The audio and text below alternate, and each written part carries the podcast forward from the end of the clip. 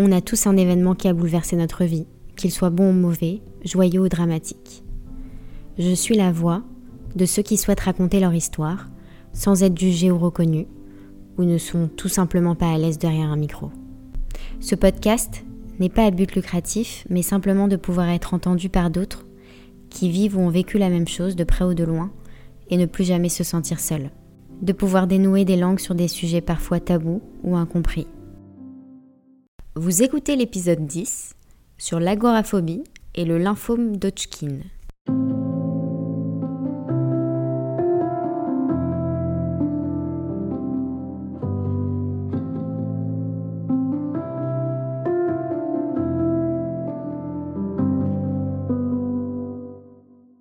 Je m'appelle Dorothée Most, j'ai 40 ans, je suis maman de deux petites filles, Mila qui a 7 ans et demi et Elsa qui a 5 ans.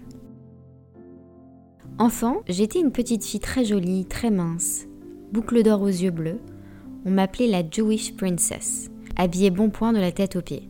Mais j'étais tellement malheureuse. Je revois des photos de moi aujourd'hui, je suis habillée en H&M et Zara, sans maquillage, pas coiffée, et je suis la plus heureuse du monde. J'ai grandi dans un contexte extérieur favorisé, mais intérieur très sombre et très noir. Je ne manquais de rien, on avait une nounou, on avait de l'argent, on partait en voyage souvent, on avait plein d'amis. Mes parents n'étaient pas méchants mais très sombres, très névrosés, qui n'ont jamais travaillé sur eux, qui ont toujours pensé qu'un médicament allait faire l'affaire. Un papa très anxieux, très froid, qui n'a jamais été heureux avec ma mère, et une maman qui se battait pour nous, très speed, qui travaillait beaucoup. J'assistais aux disputes, ils se frappaient, des cris toutes les nuits. Un couple pas heureux, donc des parents pas heureux, donc des enfants pas heureux. Et moi un peu maso qui voulait tout comprendre, tout ressentir, tout analyser. Inconsciemment quand j'avais 7-8 ans, je voulais les aider. Alors que moi-même j'allais pas bien, j'écoutais à travers les portes. C'était plus fort que moi, j'avais besoin de comprendre mes parents. Qui ils étaient vraiment et qu'est-ce qui se passe. J'ai toujours été différente des autres. On me l'a toujours dit. J'étais toujours plus lumineuse et plus sombre que les autres. J'avais une grande aura, et de l'autre côté, je souffrais beaucoup plus que les autres enfants. Mais je me faisais discrète. Je ne faisais pas d'histoire. Je n'ai jamais fait de grosses bêtises, je n'ai jamais insulté, je n'ai jamais fugué, je n'ai jamais fumé, je n'ai pas couché avec des mecs comme ça, mais j'ai commencé à faire de grosses crises d'angoisse. Et de là, mon agoraphobie devenait concret. Par exemple, avec ma nounou, on allait à la montagne, et quand on s'éloignait de la maison, je commençais à angoisser. Je voulais pas marcher loin, j'avais peur qu'il se passe quelque chose. Quand mes parents rentraient tard, je demandais pourquoi ils rentraient tard. Est-ce qu'ils vont bien? Ma nounou, Rosa, c'est ma deuxième maman. Je suis très proche d'elle. Donc elle me raconte aujourd'hui que j'avais toujours peur d'être malade. J'étais en insécurité totale. Avec du recul, je sais que mes parents ont fait comme ils pouvaient, mais je n'étais pas une petite fille épanouie. J'étais extérieurement bien, mais intérieurement très mal. Deux ans et demi après ma naissance, il y a eu l'arrivée de mon frère. J'étais très heureuse, j'ai voulu le protéger, l'aider, être proche de lui, mais il n'a jamais eu cette connexion avec moi. C'est-à-dire que mon père, quand ils ont divorcé, on allait chez lui et pendant des années, il nous tapait beaucoup. On a eu plusieurs événements traumatisants, comme je t'enferme dans la chambre pour ne pas te taper, je ferme ma clé pour partir sinon je vous tabasse, je te tire par la peau des fesses ou les cheveux si tu veux pas venir chez moi, de l'ascenseur à la voiture. Et ma mère nous disait ah non, je suis désolée, je peux rien faire. Tout ça, ça a été des scènes très traumatisantes. Moi, je protégeais mon frère parce que j'étais sa grande sœur, parce qu'il était encore petit. Mais quand il a grandi, il a eu son bac, il a fui totalement la famille. Et il a fait un rejet sur moi. Ça m'a beaucoup touchée. Il s'est sauvé, il a réussi et il a eu raison. J'avais beaucoup d'amis. J'ai toujours attiré les gens, mais c'est comme si que j'attirais les gens parce qu'ils avaient besoin de moi pour que je les aide à évoluer et une fois qu'ils ont évolué et qu'ils ont compris qui ils étaient, une fois que je les ai aidés, bah, c'est comme si que j'avais perdu mon intérieur. Et j'ai toujours eu ça. Toujours une copine très proche, fusionnelle, qui me prenait toute mon énergie et après je me retrouvais sans elle. Donc moi je perdais mon repère et elle, elle était au top. Aujourd'hui je sais que je suis dure en amitié parce que je suis tellement franche et je suis tellement dans cette putain d'analyse que ça fait peur aux gens. Certaines personnes n'ont pas envie de faire face à eux-mêmes donc ça peut les faire fuir. Et ces dernières années, c'est ce que j'ai eu. Et j'ai beaucoup perdu d'amis à cause de ça. Mais je ne sais pas être autrement. Aujourd'hui, j'apprends à être plus légère, à ne pas trop dire, à cacher quand je vais mal, quand je sens de mauvaises choses. J'ai pris beaucoup de recul. Mes parents ont divorcé quand j'avais 11 ans et je me suis fâchée avec mon père. Je lui ai pas parlé pendant 2-3 ans. Il y a tout eu en même temps. La mort de ma grand-mère paternelle, dont qui j'étais très proche, le départ de ma nounou et le divorce de mes parents. À ce moment-là, j'ai compris que j'étais en souffrance. Anxiété totale, j'avais peur de tout, j'avais peur de la mort, de la maladie, jusqu'au moment où j'ai compris pourquoi. Dès que j'étais heureuse, je culpabilisais d'être heureuse. Dès qu'il y avait des moments où j'étais obligée d'être heureuse, comme les mariages, les anniversaires, les fêtes, j'étais mal. Et quand j'étais pas obligée d'être heureuse, bah j'étais bien. Parce que j'avais pas la pression d'être heureuse. J'avais pas la pression familiale de devoir faire semblant. J'avais l'impression d'être complètement déconnectée de ma famille et de ne pas pouvoir être moi-même. J'étais dans une prison invisible. Et ça, ça a développé beaucoup d'anxiété parce que je n'ai jamais été acceptée comme j'étais. Ma mère m'avait emmenée voir un psy vers 12-13 ans, qui me suit encore à 40 ans et qui m'a fait comprendre que ce que je vivais chez moi, c'était pas normal. C'était de la violence. Ma mère m'y avait emmenée au départ parce qu'elle voyait que je commençais à prendre du poids et que j'allais mal. Et ma psy me disait Mais t'as pas compris, ton problème c'est tes parents mais ils ne veulent pas se soigner. Donc ton problème, c'est d'être en lien et en demande affective tout le temps envers eux. Vers mes 12 ans, j'ai ressenti le besoin d'aller au cimetière, voir mes grands-parents paternels.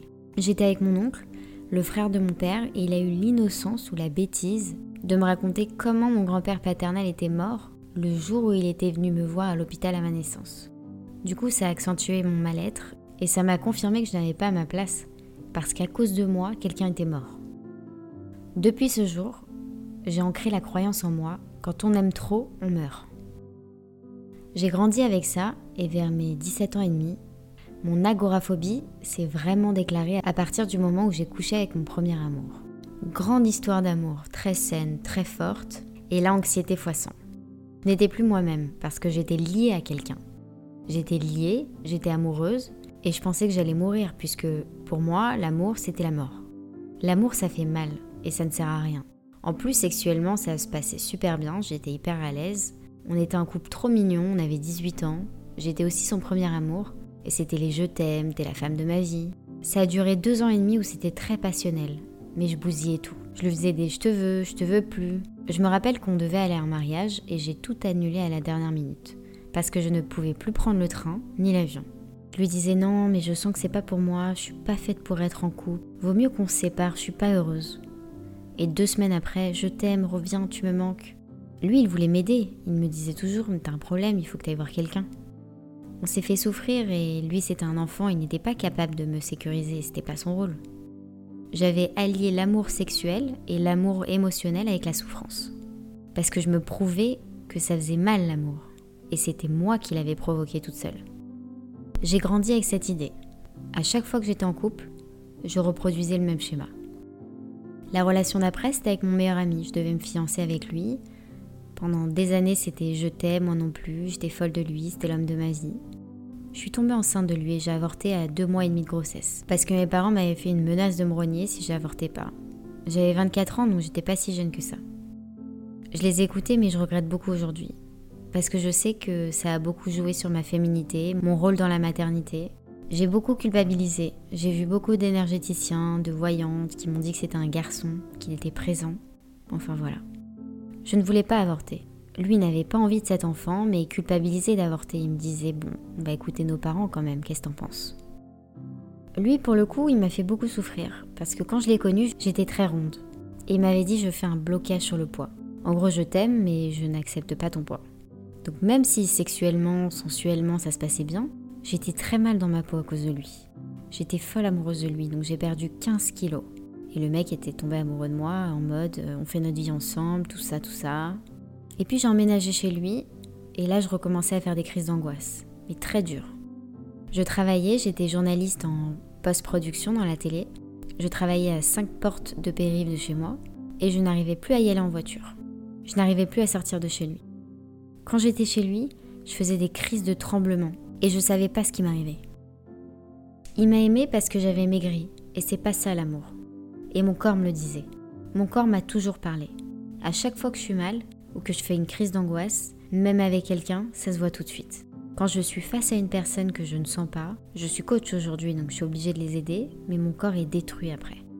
Même au travail, j'allais de prod en prod, je savais dès le premier jour si j'allais être bien ou pas. Je le sentais, mais j'écoutais pas mon corps. Au travail, j'avais des tics des pieds à la tête. Je m'enfermais dans les toilettes et quand je sortais, j'étais pas bien. C'était horrible parce que je voulais m'enfuir, mais je pouvais pas, parce que j'étais intermittente du spectacle et je faisais mon travail quoi qu'il arrive. Je faisais des crises et des crises, mais je voulais pas prendre de médicaments, je me disais c'est moi la folle. Je ne m'écoutais pas, je ne me connaissais pas. Et mon agoraphobie m'a suivi.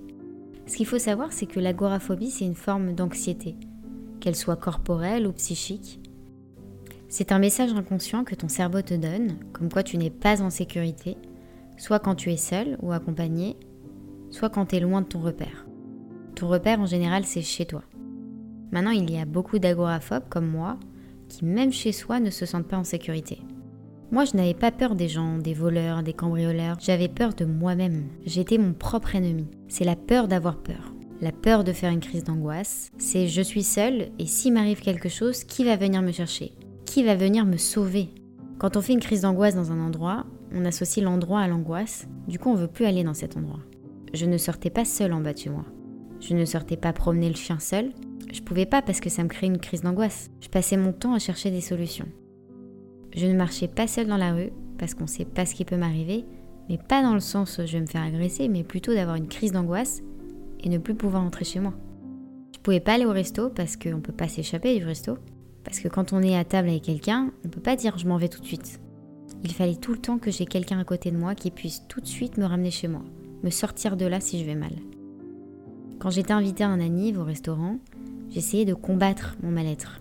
Je prenais sur moi, c'était horrible. Quand je rentrais, j'étais lessivée pendant trois jours. J'avais une force de prendre sur moi assez impressionnante. On pensait que j'allais toujours bien, mais j'étais en lutte tout le temps, à me dire mais qu'est-ce que je peux faire? Une crise d'angoisse, c'est propre à chacun. Mais pour moi, la crise d'angoisse, c'est l'horreur absolue. C'est le vide, le néant. Moi, j'en ai plusieurs des anxiétés. J'ai l'anxiété nerveuse où je bouge partout, je pouvais pas me poser, je bougeais pour m'évader de moi-même pour ne pas penser. Mon corps est en ébullition, donc je dois sortir de moi-même. Je bouge, je parle, je fais le ménage, je passe d'une activité à l'autre, mais en surchauffe totale. Et il y a l'anxiété où tu es prostré, où j'ai l'impression que je suis en dépression. J'ai le vide en moi, dans mon estomac, la peur au ventre et l'impression qu'on est mangé, déconnecté. Ça s'appelle de la dépersonnalisation. C'est comme si que t'es dans un film. Je regarde les gens, je suis là, mais en même temps je sais plus qui je suis, qu'est-ce que je fais là. Je deviens folle et c'est très dur. Et il y a l'anxiété type agoraphobie, quand on se met hors zone de confort ou hors sécurité, et là tu trembles des pieds à la tête. T'as envie de pleurer, t'as la gorge nouée, t'arrives plus à regarder les gens en face, t'as des tics dans les yeux, t'as l'impression que tu vas mourir. C'est pas une mort de souffrance corporelle, c'est une mort imagée. C'est-à-dire que t'as l'impression de perdre le contrôle, de perdre ton cerveau, tu vas tomber. C'est comme si tu montais au ciel, mais en enfer. C'est horrible. Tu commences à bouger partout, t'as des tics, tu sautes, tu sursautes, tu trembles, c'est incontrôlable. Après ma dernière relation amoureuse, j'ai vécu 2-3 ans seule, et c'était la liberté totale. J'allais beaucoup mieux, j'ai pris mon appart juste à côté de mon travail, je payais mon loyer, je me payais des vacances, je gagnais super bien ma vie, j'avais plein de copains et de copines. Bon, j'avais tout le temps besoin de quelqu'un pour prendre l'avion, le train, en voiture, et je faisais des crises d'angoisse, mais rien à voir avec avant. Et à 30 ans, j'ai rencontré mon mari. On s'est connus par une copine, on était très amis pendant un an, je lui ai même présenté une fille avec qui il est resté plusieurs mois. C'était pas mon style physiquement, mais il était très drôle, très vivant, très entraînant. Il avait toute l'énergie que je recherchais chez un homme. Mais c'était mon meilleur pote. Au final, je m'y attendais pas du tout à ça. Moi, je revoyais mon ex, mais il n'y avait plus rien de sérieux entre nous. Lui, il a rompu avec sa copine. Et en vrai, c'était le seul avec qui je me sentais bien. Il m'acceptait comme j'étais. Même en tant qu'ami, il me faisait tout le temps des compliments, avec ou sans mes kilos. J'avais pas besoin de me tenir droite comme avec mes parents. Je n'avais pas besoin de maigrir comme avec mon ex. Je n'avais pas besoin de bien m'habiller comme avec mon autre ex. J'avais pas besoin de faire semblant quand j'avais pas envie qu'on me touche ou qu'on me caresse. Il aimait chez moi ce côté perché, il me trouvait très intelligente. On se complétait. Lui, il est très terre à terre, cultivé, intellect, et moi, je suis très perché, hors de la réalité, donc euh, donc c'était parfait. Il a presque trois ans et demi de moins que moi.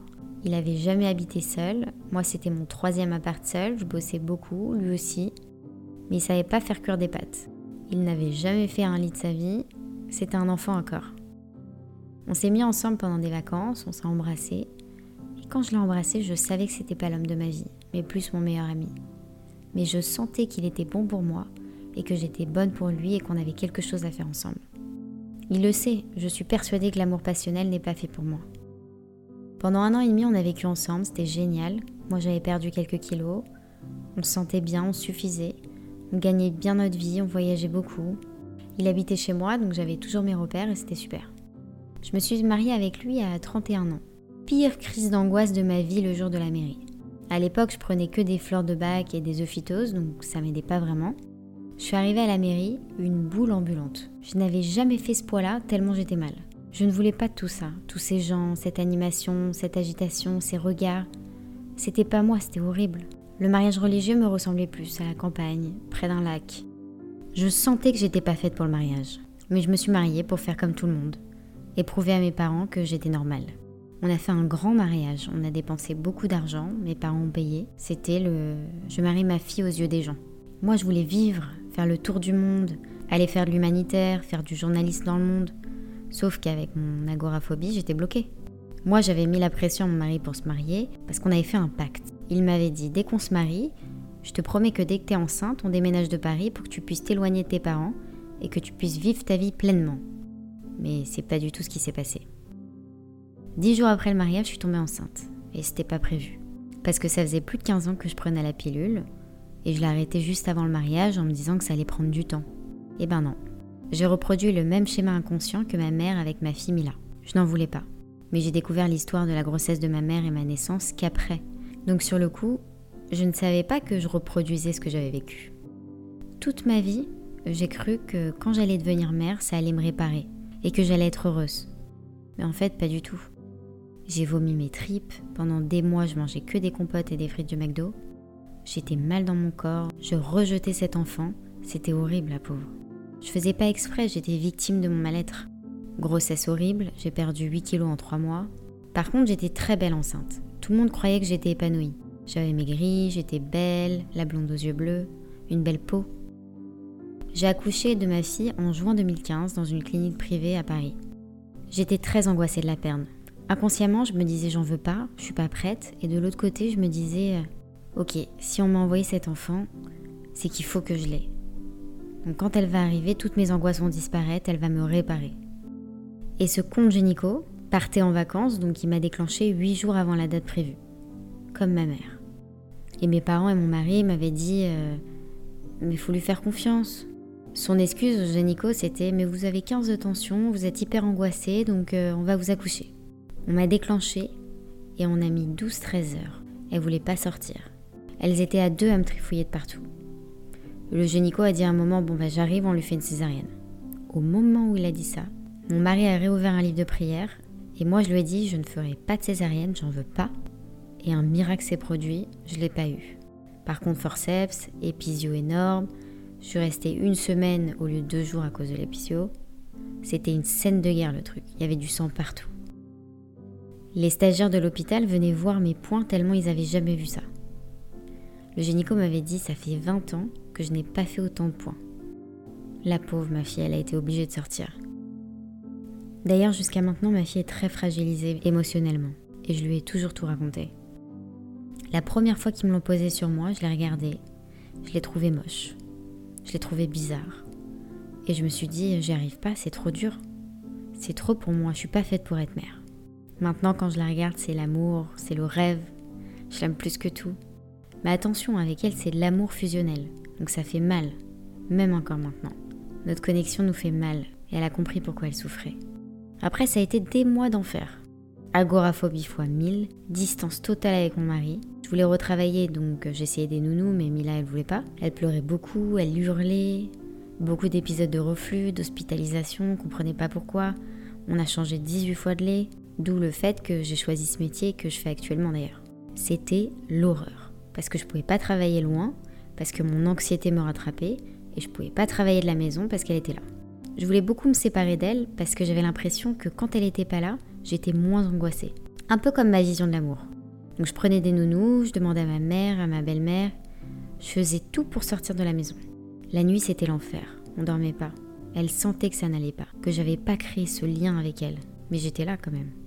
Aujourd'hui, je lui explique, tu sais, je te fuyais, mais pas parce que j'avais peur de toi, parce que j'avais peur de moi-même. Et aujourd'hui, j'ai qu'une envie, c'est d'être avec toi et ta sœur. Mais parfois, quand je suis mal, j'ai ces petits trucs qui remontent, et je lui dis, c'est pas vous, c'est moi, c'est mes peurs de l'amour. Parce que c'est trop fort quand j'ai peur. Maintenant, mes filles n'ont pas peur d'aimer du tout, parce qu'elles savent que l'amour n'est pas dangereux. Je leur ai appris ça. À 35 ans, je suis partie faire une retraite de méditation avec une copine. On m'avait invitée parce que je devais écrire un article dessus et je suis partie 4 jours. Et en rentrant, j'ai dit à ma copine, je vais divorcer, je vais refaire ma vie, je serai beaucoup plus heureuse. J'avais deux jours de retard de règles. Mais je pensais pas du tout être enceinte parce que comme on avait beaucoup marché en montagne et tout, je pensais que peut-être ça allait me dérégler. Je suis rentrée chez moi. Mon mari était dans un salon à l'étranger. C'est ma mère qui gardait ma fille, donc j'ai dormi seule ce soir-là. Le lendemain matin, ma fille arrive, elle avait deux ans et demi à l'époque, et la première chose qu'elle me dit, c'est Maman, t'as un bébé dans le ventre. Et là, je lui réponds Non, non, j'ai pas de bébé dans le ventre. Et ma mère, castatrice au possible Quoi? Mais tu me dis pas, t'es enceinte Mais c'est n'importe quoi, nanana. Je lui dis Mais pas du tout, je suis pas enceinte, aucun rapport. Les rapports sexuels avec mon mari se faisaient rares. On l'avait fait qu'une fois, quelques semaines avant, la veille de mes règles, donc hors ovulation. Donc si j'étais enceinte, c'était vraiment par miracle. D'ailleurs, on l'appelle notre petit miracle. Et je remercie le ciel aujourd'hui de me l'avoir envoyé cette petite princesse. Du coup, je descends à la pharmacie pour faire un test de grossesse avec ma fille et je lui dis mais n'importe quoi. Elle me disait si si maman, t'as un bébé dans le ventre et c'est une petite fille. Je fais le test, enceinte. Là, j'appelle mon père parce qu'à l'époque j'étais proche de lui et mon père me dit euh, allez garde-le, au moins Mila aura une petite sœur ou un petit frère. Après, tu vas avec d'autres hommes, mais tu restes avec ton mari. Et dans 2-3 ans, quand elles seront plus grandes, tu divorces parce que sa conception à lui du couple, c'était ça. Les hommes et les femmes ne sont pas faits pour vivre ensemble, mais on se fait des enfants et après chacun sa vie. Je sais, c'est triste, hein Je l'ai gardé. Pas pour moi, mais pour ma fille et par respect pour mon mari. Je me suis dit que si on me l'envoie, c'est qu'elle est pour moi. Et j'avais une foi très forte. Mon mari était très content parce qu'on allait vers le divorce et c'était un moyen de me garder aussi.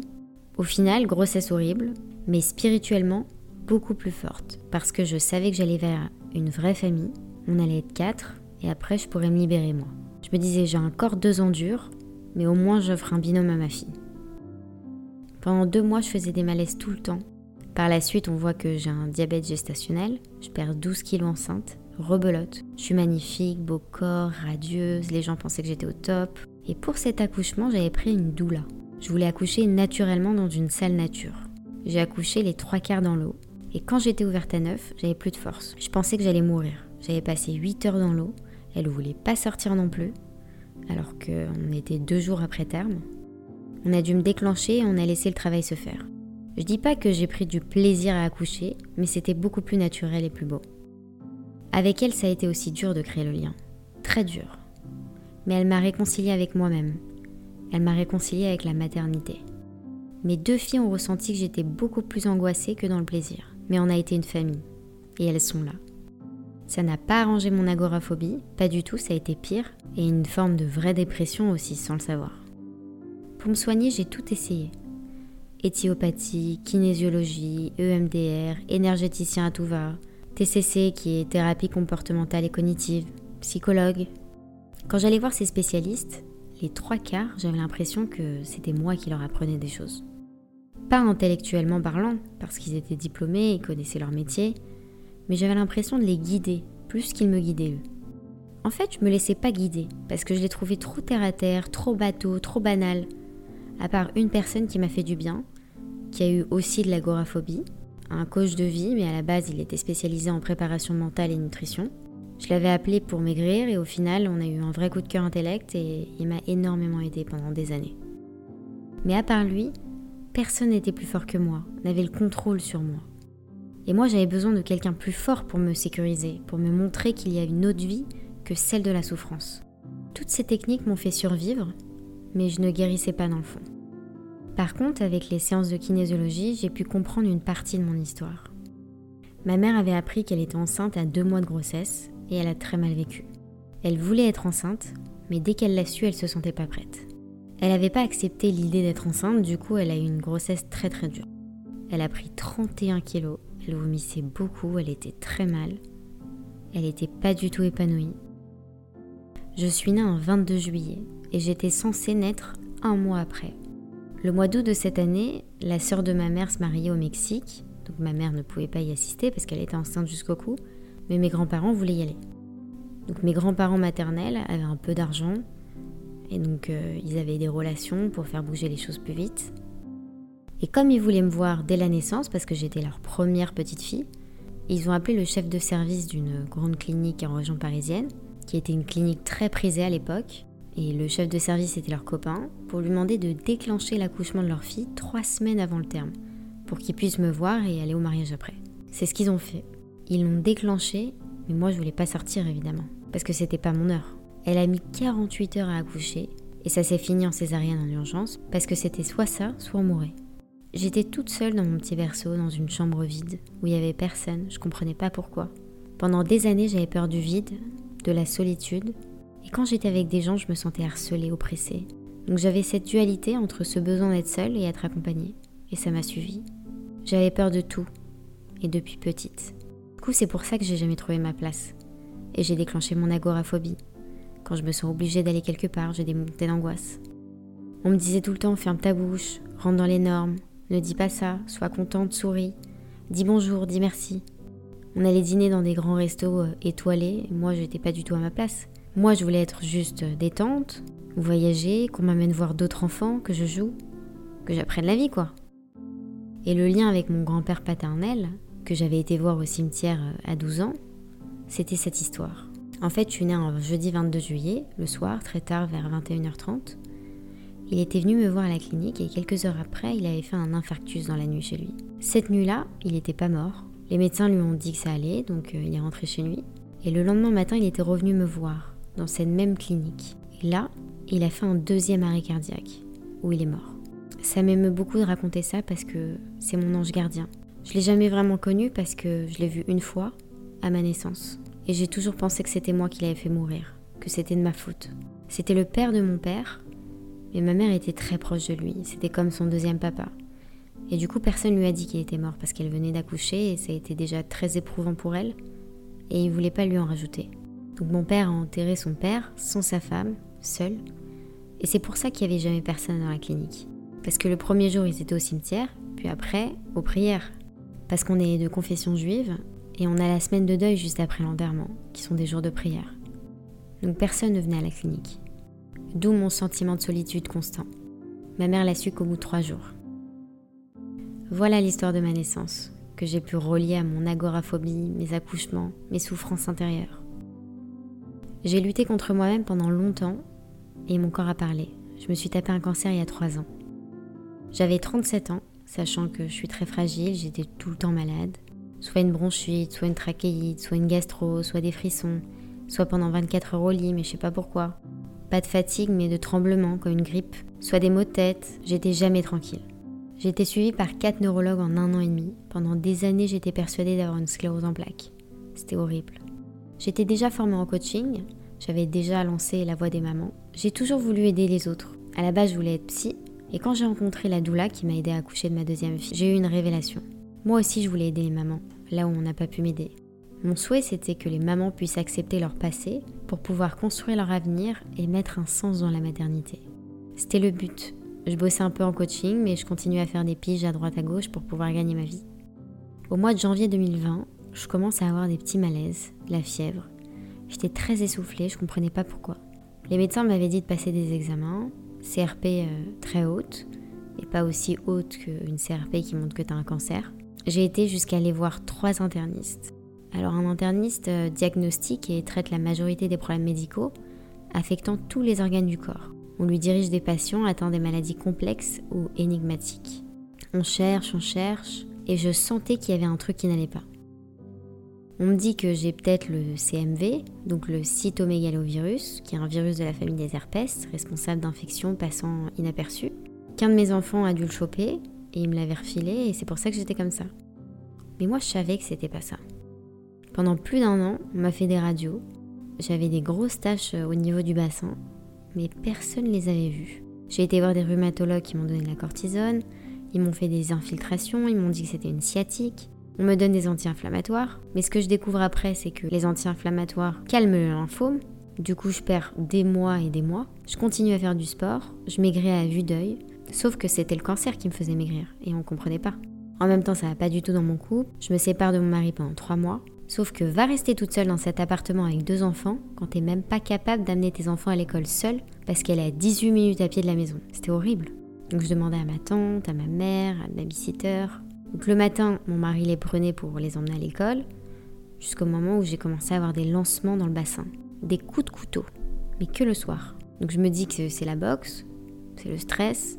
Personne n'avait vu qu'il y avait quelque chose. On me disait euh, Ah, mais je pense que tu fais un burn-out. Et quelques mois après, c'était les vacances scolaires, il n'y avait personne. Un samedi soir, je me tordais de douleur par terre. J'ai appelé mon mari et je lui ai dit Rentre à la maison, je vais mourir. Il m'a dit Écoute, je m'en fous, je te prends rendez-vous pour un IRM lundi matin, on va sans ordonnance, et là on va vraiment voir ce que, ce que t'as. C'est pas normal. Lundi matin, ça tombe. Tâche niveau du bassin, et ils m'ont demandé de revenir deux jours après pour explorer ce que j'avais et refaire un IRM. Ça a confirmé qu'il y avait quelque chose, mais on ne savait pas quoi, si c'était grave ou pas. Après, ça a été très rapide parce que j'ai eu du piston grâce à ma belle-sœur qui connaît tous les plus grands médecins par son père. J'ai eu de la chance parce que sinon j'aurais attendu 3-4 mois pour avoir un rendez-vous. Je suis passée de médecin en médecin. On m'a fait une biopsie au cou, on a enlevé des ganglions et on a vu au TEP scan que c'était très actif. Donc là, on m'explique que quelque chose ne va pas. Il savait que c'était un lymphome, mais il ne savait pas quel type de lymphome c'était. Alors moi, j'étais dans le déni total parce que le kabbaliste que je voyais souvent, qui me disait tout le temps des trucs vrais, là il me disait que j'avais rien. Avec le recul, je pense qu'il voyait tellement la force que j'avais au fond de moi qu'il voulait pas voir qu'il y avait quelque chose de grave. Quand j'étais jeune, j'ai toujours pensé que j'allais mourir d'un cancer et que je voyais mort, cancer, mort, cancer. Donc je pense que j'ai donné vie à ce cancer, inconsciemment. Donc on m'annonce que j'ai un lymphome d'Hodgkin stade 4. Ce cancer se manifeste par une augmentation de volume des ganglions lymphatiques, le plus souvent au niveau du cou. Ces ganglions ne sont pas douloureux et leur évolution est lente. Ça s'accompagne dans certains cas d'une perte de poids, d'une fatigue, de sueur nocturne, de fièvre et de démangeaison. Il peut être guéri dans plus de 80% des cas. Je tombe sur un professeur extraordinaire, le professeur Boscaré, qui est calme, gentil. J'étais avec mon père et mon mari, je sens que je vais vers une annonce grave, mais tout le monde me dit le contraire. Quand j'arrive dans son bureau, la première chose que je demande, c'est est-ce que je vais perdre mes cheveux? J'étais blonde, les cheveux longs, et moi mes cheveux c'était mon atout depuis que j'étais jeune. Il me répond oui. Donc je lui dis écoutez, je suis désolée, je vais pas faire de chimio, et je pleure. Il me répond non mais vous n'avez pas compris. Vous êtes à un stade très avancé, c'est une maladie qui se développe très rapidement, donc il faudra faire de la chimio. Et je continue, mais avec mon agoraphobie, comment je vais faire? Je vais pas pouvoir venir jusqu'à chez vous. Mais je l'ai fait. J'y allais toutes les semaines, après toutes les deux semaines. Presque six mois de chimiothérapie. D'enfer. Ce qui est fou, c'est que ça m'a moins traumatisé de tout ce que je vous ai raconté jusqu'à maintenant. Mais quand j'ai fini mon traitement, j'avais 38 ans. Et il m'avait dit, je n'ai jamais vu une femme de votre âge, si jeune, avoir autant d'effets secondaires de la chimio. En fait, ma tête n'acceptait tellement pas ces produits qu'on rentrait dans mon corps que mon corps a ressorti ça d'une manière très violente et douloureuse. J'ai perdu 18 kilos en 6 mois. Je me rappelle que j'avais demandé au docteur Vous me promettez que je vais pouvoir continuer de faire la boxe? Parce que j'étais une passionnée de boxe. J'en faisais deux heures par semaine. Il m'avait répondu Oui, oui, ne vous inquiétez pas. Je n'ai pas touché mon punching ball pendant un an et demi. Je pouvais pas me lever, je vomissais, je mangeais rien. Je souffrais constamment. Mes filles ont été d'une bravoure exemplaire. C'est l'après qui a été plus dur. Je vomissais avant même d'aller en chimio. Pendant mes traitements, je m'étais faite amie avec une infirmière de l'hôpital qui avait 52 ans, qui m'a sauvé la vie. Elle me suivait hors hôpital, elle venait me voir à la maison, elle m'envoyait des messages, elle m'expliquait tous les effets secondaires. Elle m'a même emmené plusieurs fois à l'hôpital parce que j'étais en baisse de globules blancs. Au TEP scan, on avait vu que tout était parti, mais je devais faire 6 mois et quelques de chimio. Et au bout de 5 mois et demi, à l'avant-dernière chimio, je leur ai dit c'est ma dernière. Je reviendrai plus. J'en peux plus, j'ai plus de force. Je le sens, mon corps arrive à bout. Les médecins me disent non, non, mais vous allez pas arrêter. Euh, ou alors vous signez une décharge, mais vous risquez d'avoir une récidive rapidement. Les deux dernières chimios, il faut les faire parce que c'est en prévention. S'il y a des cellules endormies, au moins là, vous n'aurez plus rien. Et mon amie l'infirmière, que je bénis de tout mon cœur, avait demandé à faire une prise de sang, une analyse complète. Et ils ont vu que j'avais attrapé une hépatite à cause des produits de la chimio. Mon foie était très engorgé, donc il y avait beaucoup plus de risques que de bénéfices de continuer la chimio. Donc ils m'ont annulé les deux dernières chimios. Et c'est grâce à elle. Elle m'a sauvée. Maintenant, j'ai des rendez-vous tous les six mois à l'hôpital de contrôle. Et une fois, je suis remontée dans le service pour voir mon professeur et, et les remercier tous. Et j'ai senti l'odeur de cet hôpital. J'ai eu des nausées. Mais ça a été une victoire pour moi de rentrer dans cet hôpital et dans ce service guéri.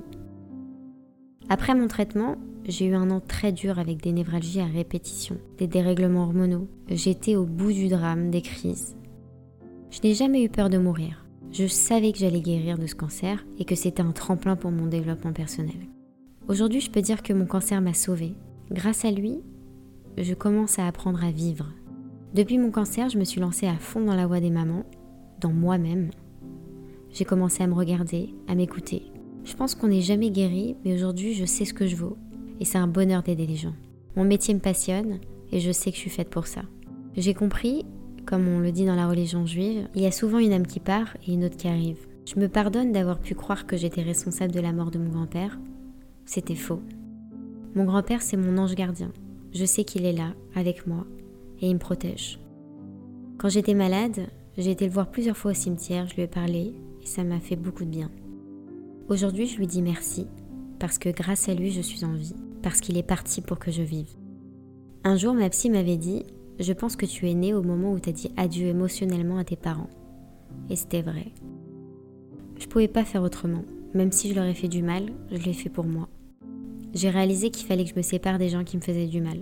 J'ai coupé les liens avec mes parents parce que je me suis rendu compte que les seuls moments où mes parents m'ont choyé, c'était quand j'étais malade. Et c'est pas ça l'amour. Aujourd'hui, je peux dîner avec mon mari ou des amis au restaurant sans paniquer je m'assume beaucoup plus quand je vais mal. Je sais que l'amour c'est beau, je ne dis pas qu'un couple est fait pour durer toute une vie, mais c'est beau d'aimer. Sans mes enfants, je ne serais pas là. J'ai accepté qu'il pouvait m'arriver d'être anxieuse et qu'il m'arrivera de faire des crises d'angoisse parce que c'est ma nature de ressentir quand ça va pas, quand il y a quelque chose en moi ou chez les autres qui ne va pas et ça s'exprime comme ça.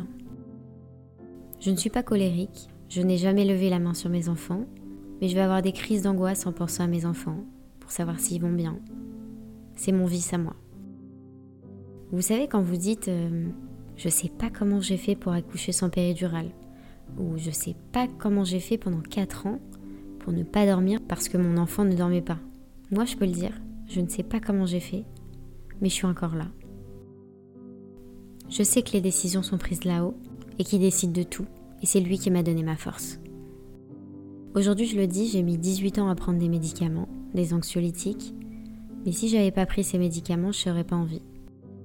J'ai fait énormément de thérapie, je me fais mes propres soins et ça me fait du bien. Si vous êtes agoraphobe et que vous m'écoutez, voici mes conseils.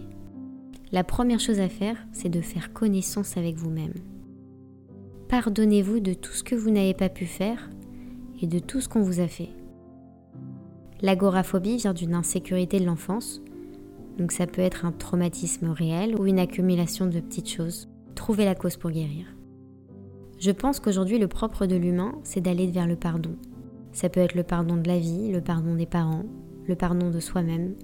Tant qu'on ne sait pas pardonner, qu'on ne sait pas poser la question de qui on est, qu'est-ce qu'on vaut, on ne peut pas guérir. L'agoraphobie restera un terrain sensible chez moi, mais je pense qu'on peut faire quelque chose dans notre vie malgré ça. C'est en moi le temps que j'avance encore plus et que la vie me redonne encore plus confiance en moi. Plus tu progresses et ça va mieux, et plus tu as envie de sortir de ta zone de confort. J'ai beaucoup moins de crises, je fais beaucoup plus de choses seule, mais c'est pas facile, je m'organise. Je décide des directions à prendre en sachant que j'ai pleine liberté de mes mouvements et d'actions. J'accepte une à une mes peurs, telles qu'elles sont, parce que je sais qu'elles m'empoisonnent ma vie mais elles peuvent aussi me faire avancer. J'apprends à m'aimer et à m'accepter, à aimer mon côté maternel et protecteur, à me construire un univers physique et intérieur plein de bonheur, sans critique ni dépendance. Je reste responsable de mon bonheur. J'accepte de prendre des risques et d'aller de l'avant, au devant de mes craintes qui freinent mon pouvoir créatif. Vous avez écouté un nouvel épisode d'Espoir. Moi, j'ai découvert à travers son histoire ce qu'était ce type d'agoraphobie, parce que j'ai toujours pensé que c'était avoir la peur de la foule seulement. Mais non. Merci à Dorothée de cette livrée sans tabou. Si vous voulez la suivre sur Instagram, elle s'appelle la voix des mamans.coaching.